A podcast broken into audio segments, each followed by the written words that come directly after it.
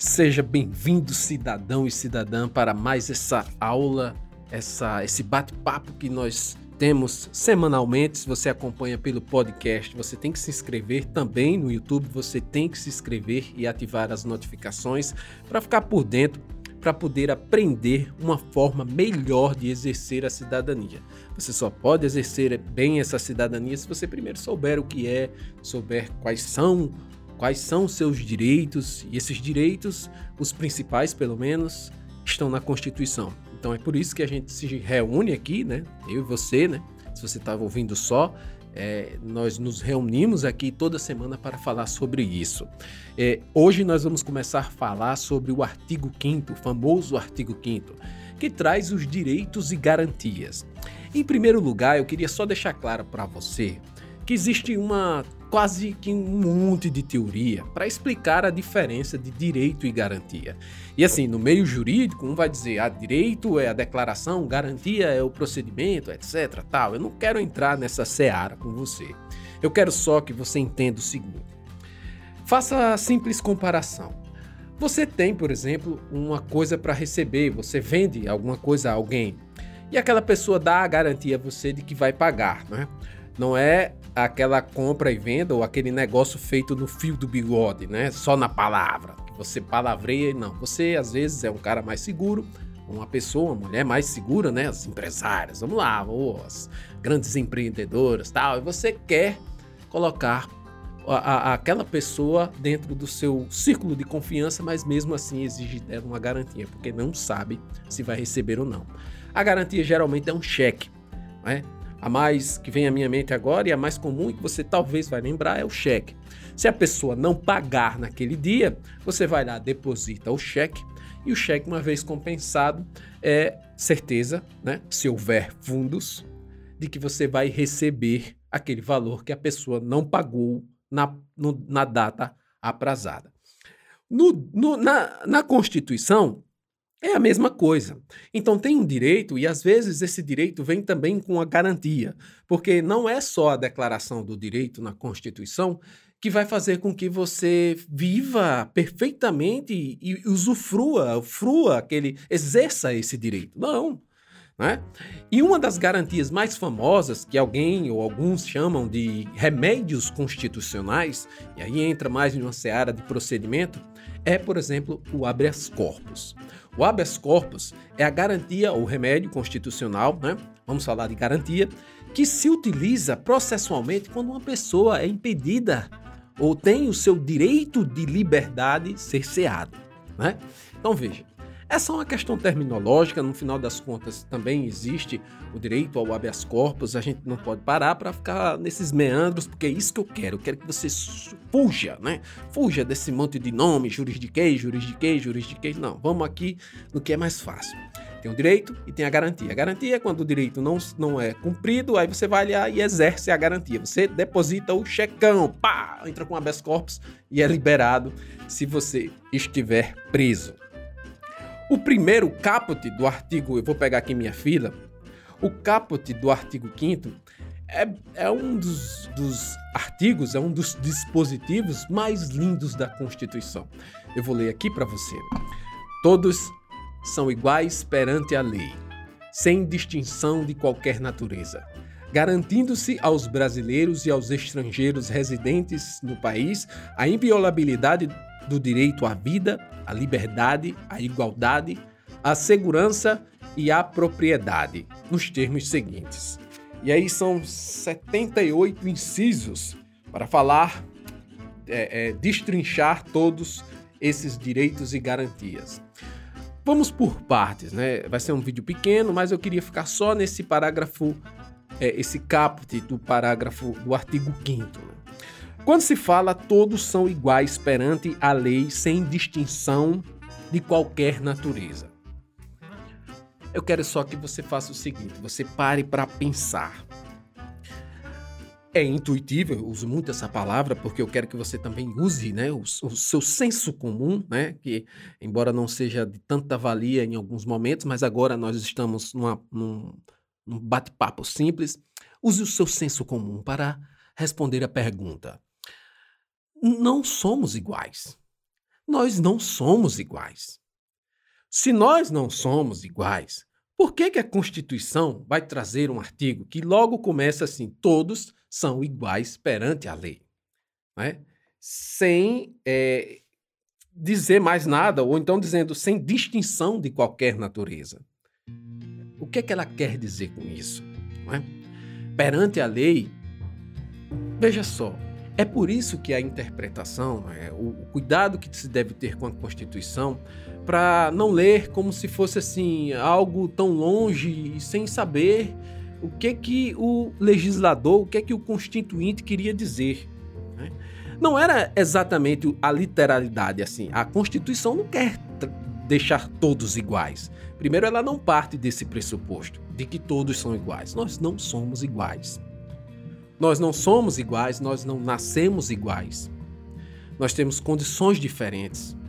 Uma criança que nasce, por exemplo, de uma família humilde, se você é pobre, se você não, não, não nasceu de uma família com condições, com privilégios, você pega essa criança, né? Você pega uma criança nessas circunstâncias e coloca num berço, no mesmo lado, ao lado de uma outra criança que nasceu num outro berço, mais é, com privilégio, com pessoas com uma classe econômica maior, e você coloca essas duas crianças num berçário assim, uma ao lado da outra, elas podem ser iguais ali, né, em compleição física, é, em saúde, até em sexo, todas duas, em cor, mas se você separar as duas e levar cada uma para um canto, o destino delas vão, vai ser totalmente diferente uma da outra. Nós não somos iguais. E a Constituição não vai nunca, não era pretensão em primeiro lugar e não vai conseguir fazer só com a letra dela que as pessoas se tornem iguais. Então por que, que ela quer falar? O que é que ela queria dizer com isso? E aí eu queria só trazer você para um exemplo que eu sempre é, pensei, eu acho que você vai, vai ficar mais fácil para você aprender. Imagine que a Constituição, nesse caso, é a nossa mãe, né? A mãe, com muitos filhos, nós, os cidadãos e cidadãs, somos os filhos dessa mãe. E você sabe que uma mãe com vários filhos, ela não, se você perguntar quem é que você, é, qual o seu favorito, ela nunca vai ter uma resposta. Ainda que exista lá dentro, né, aqui na mãe, mas ela não vai falar. Ah, eu, eu prefiro o fulaninho. Ah, pode ser que tenha alguma que fale, né? Mas assim, na maioria não acontece isso. A maioria das famílias não acontece. E aí você vai começar a perceber o seguinte: bem, se ela se não há favoritos, então ela trata todos iguais. Peraí, não, não trata. E aí, veja só, você tem um irmão, um irmãozinho menor do que você.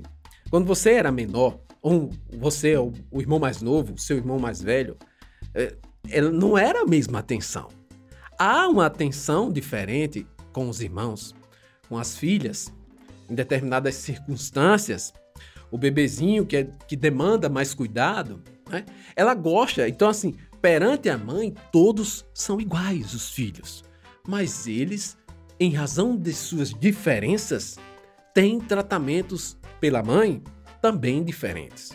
É isso que a Constituição quer dizer, em outras palavras mais jurídicas, né?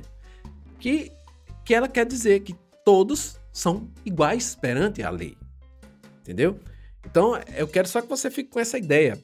É, essa igualdade, ela existe, mas ela existe na medida em que também leva em consideração a desigualdade que existe entre as pessoas.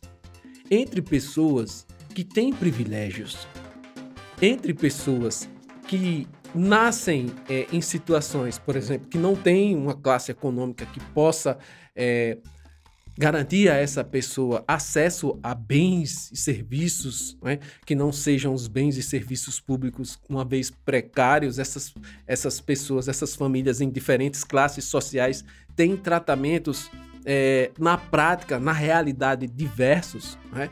Então, a Constituição ela quer o quê? Ela quer, de certa forma, reduzir essa desigualdade ela, ela trata todos iguais porque esse é o interesse dela, é o objetivo dela de querer que todos sejam iguais perante a lei. Mas ela sabe que não são, e por, não, e por saber que não são, quer de certa forma igualar. né? na medida do possível. E aí vem as, por exemplo, as cotas é, raciais, as cotas em faculdades, em universidades públicas, as cotas em concursos públicos, que eu sou totalmente a favor, já falei mais de uma vez aqui, o, o concurso público tem que trazer pessoas, tem que trazer principalmente com relação à questão racial de negros e negras, mulheres, né? a política também. Tudo isso vem é, desse, dessa diferença, desse país que nós vivemos, que é um país diferente e desigual. Né? Então é isso. A Constituição é a mãe, lembre-se, é a mãe que gosta de todos, que trata todos iguais, mas tem ciência da diferença de cada um. E por conta disso, ela colocou aqui, ó, são iguais perante a lei, sem distinção de qualquer natureza, mas que ela não trata desigual aqueles que estão em situações desiguais, né? É, é, é, tratar desigual os que estão em situação desigual e igual os que estão na mesma situação, né? Sem fechar os olhos para a realidade. E aí continua dizendo que garantindo-se aos brasileiros e aos estrangeiros. E tem esse pedacinho aqui que diz assim: residentes no país, né? Estrangeiros residentes no país. Você talvez viajou, não sei, eu nunca viajei para fora do Brasil, mas eu estudei e tem a lei de imigração que diz que o estrangeiro ele é residente no país quando ele tem uma residência entre outras outras condições, que eu agora não lembro e não quero entrar em detalhes, mas o estrangeiro ele é, ele é residente no país quando ele tem uma residência, quando ele mora aqui. Não é residente aquele que está de passagem, o turista, né? E, e se for levar em consideração essa diferença, significa dizer que a Constituição está garantindo a os residentes, os estrangeiros, os não brasileiros que têm casa aqui, esses, esses direitos, vida, propriedade, liberdade, e aí você se pergunta, pô, mas e um turista? Será que um turista que venha para aqui, para o Brasil, que não seja um estrangeiro residente, ele vai ser assaltado e vai ficar por isso mesmo? Não. É, ah, ele não vai ter segurança? Não, vai ter sim. Né? É, certas, certas palavras que, que você vai ver em lei, na Constituição também, né? é, e, e isso é uma linguagem, a gente usa palavras essas palavras às vezes elas como podem excluir, né? quando, quando a, a Constituição foi otorgada e falou assim residentes, é, ela acabou excluindo os não residentes, os turistas. E aí o STF, né? Vamos lá, lembrar do STF? O STF veio e interpretou esse artigo dizendo que não, é todos os estrangeiros. Todos, todos, né? Até os haitianos que vêm de outro do, do, Haiti passando por dificuldades lá, os venezuelanos que não têm onde morar, que atravessam a fronteira e, e não são residentes, não são, nem, nem, são turistas, então chegam aqui né, e precisam de todo o apoio, porque a Constituição, de acordo com o que o STF já decidiu, diz que são todos brasileiros e estrangeiros, certo? Eles têm esses direitos, né? A vida, a liberdade, a igualdade, a segurança e a propriedade, né? nos termos, nos seguintes termos. É, eu queria, se eu for, é claro que se eu for falar aqui sobre vida, sobre liberdade, sobre igualdade, sobre segurança, sobre propriedade, eu vou passar muito, muito, muito tempo, né? Então eu vou tentar ser breve em cada um e eu queria que você comentasse, eu queria que você dissesse assim, eu queria que você, é, num, comentário, colocasse assim, oh, mas eu não entendi isso, como é que funciona isso, como é que funciona aquilo, né? Para poder eu não ficar aqui falando, falando, falando, falando, às vezes sem ter esse feedback. Mas a vida, por exemplo, é, só para fazer uma, uma, um comentário circunstancial, a Constituição garante a vida e tem as exceções. E uma das exceções é a pena de morte em caso de guerra declarada. Né? Então vamos aqui entrar num assunto também um pouco interessante. Se o Brasil declarar, e quem é que declara a guerra? O presidente autorizado pelo Congresso Nacional. Né? A gente está vendo a guerra da Ucrânia, que não acabou ainda, né? Mas vamos dizer que o Brasil entrasse numa guerra. Aí o Brasil entra numa guerra. Quem declara a guerra é o presidente, o Congresso autoriza, essa guerra é declarada e aí esse artigo sofre uma redução de alcance porque o direito à vida não vai ser garantido a todos, né? Vai ser a todos, salvo aqueles militares que violarem as regras do Código Penal Militar em tempos de guerra. Tem um Código Penal Militar o Brasil e tem um pedacinho lá no Código Penal Militar que diz dos crimes em tempos de guerra.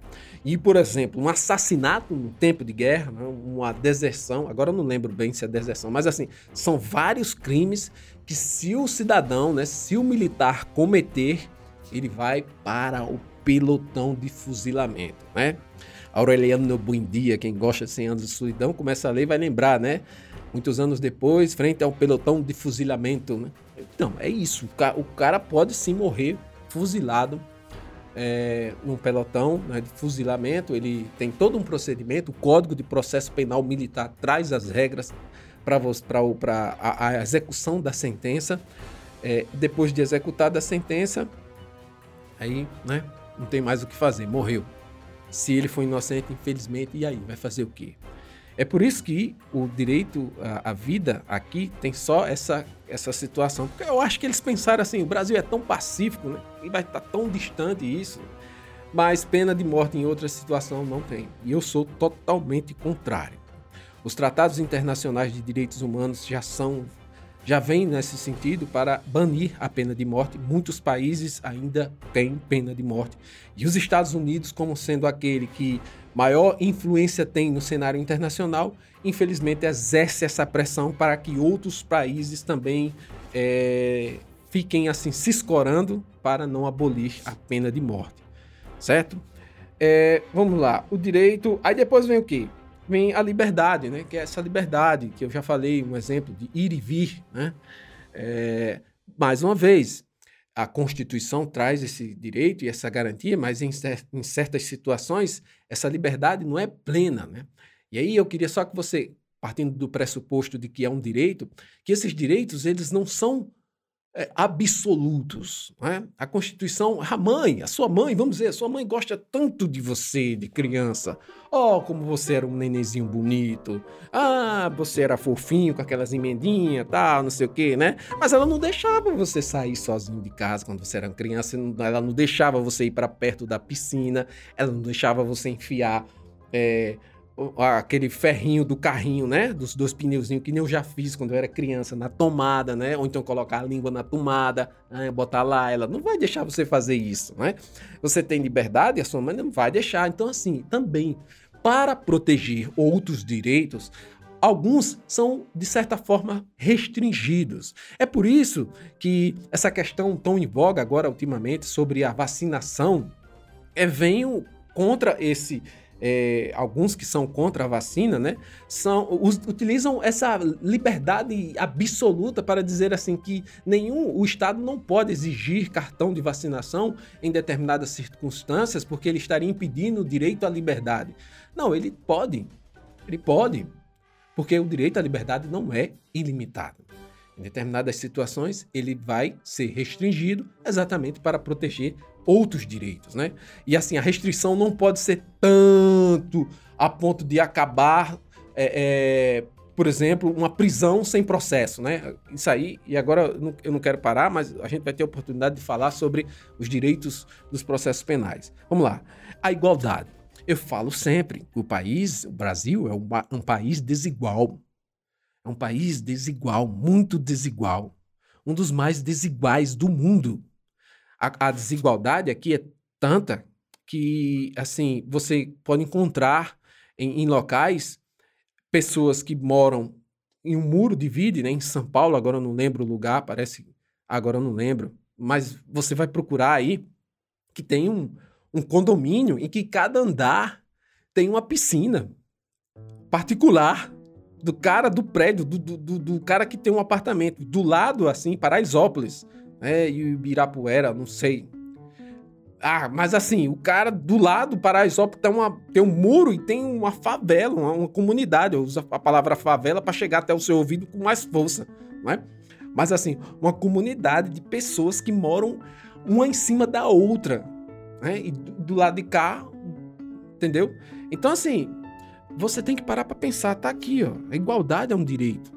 E essa igualdade é um direito seu, Exatamente porque você pode exigir do Estado que faça uma redistribuição melhor de renda e patrimônio e riqueza. Entendeu? Lembre-se disso. Eu, é uma, uma das coisas que eu mais vou bater aqui para que você se torne um cidadão. Porque você só tem como se tornar um cidadão é, completo quando você tem ciência da situação do país que você vive. E a situação em que você está, principalmente se você for uma pessoa pobre. Tá certo? A segurança, né? A segurança que é esse, esse valor, esse direito que tanto se falou há pouco tempo. Ah, porte de arma, você tem que ter porte de arma, é não sei o quê, o porte de arma vai lhe proteger, né? Eu sou contra, tenho minhas reservas, tenho amigos que são a favor, mas eu tenho minhas reservas, porque, ah, por exemplo, eu estava falando de desigualdade agora, a grande maioria das pessoas vivem é, numa situação que não pode comprar uma arma. Né? Ainda que partindo do pressuposto de que a arma vai fazer a segurança que cabe ao Estado. É o Estado que tem que fazer a segurança. É o Estado. A segurança tem que vir da polícia, é, é, da, da, dos órgãos de segurança, que são preparados para isso. Né?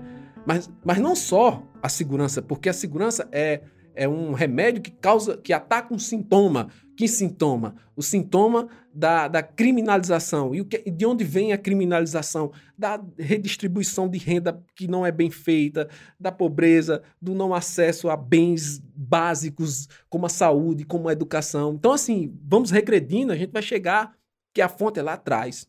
E não se resolve na ponta do fuzil ou com uma arma de fogo e a propriedade, que é o último direito. Né? Nós não vivemos num país uma economia é, comunista socialista, né? que nós temos a propriedade, sim, uma propriedade privada, mas é uma propriedade, como eu já falei, e vou voltar depois a falar novamente, porque esses, esses direitos vão se destrinchando, destrinchando incisos durante o artigo 5 É uma propriedade que cumpre uma função social. Então, assim, você é, aquele que tem a propriedade não pode dela abusar, né? Abusar. E também não deveria ser é, a propriedade um fim em si mesmo, né? Quando eu digo um fim, em, um fim em si mesmo, é um direito que aquele cara que persegue, né? É, assim, absurdamente atrás da acumulação, propriedade, propriedade, enriquecer, enriquecer, acumular, acumular, acumular, acumular, acumular, né? Então, assim, mas aí a gente já está partindo mais para um ponto mais filosófico, sociológico da palavra em si. É, por hoje a gente fica por aqui. Não perca o próximo. Nós vamos. Eu não vou falar de todos os incisos, mas assim, eu vou pincelar alguns antes um pouco da gente começar a falar. E se você não é inscrito, você tem que se inscrever, cara. Se inscreva, se inscreva no canal, tá bom? Minha cidadã e meu cidadão. Eu espero você para o próximo. Valeu!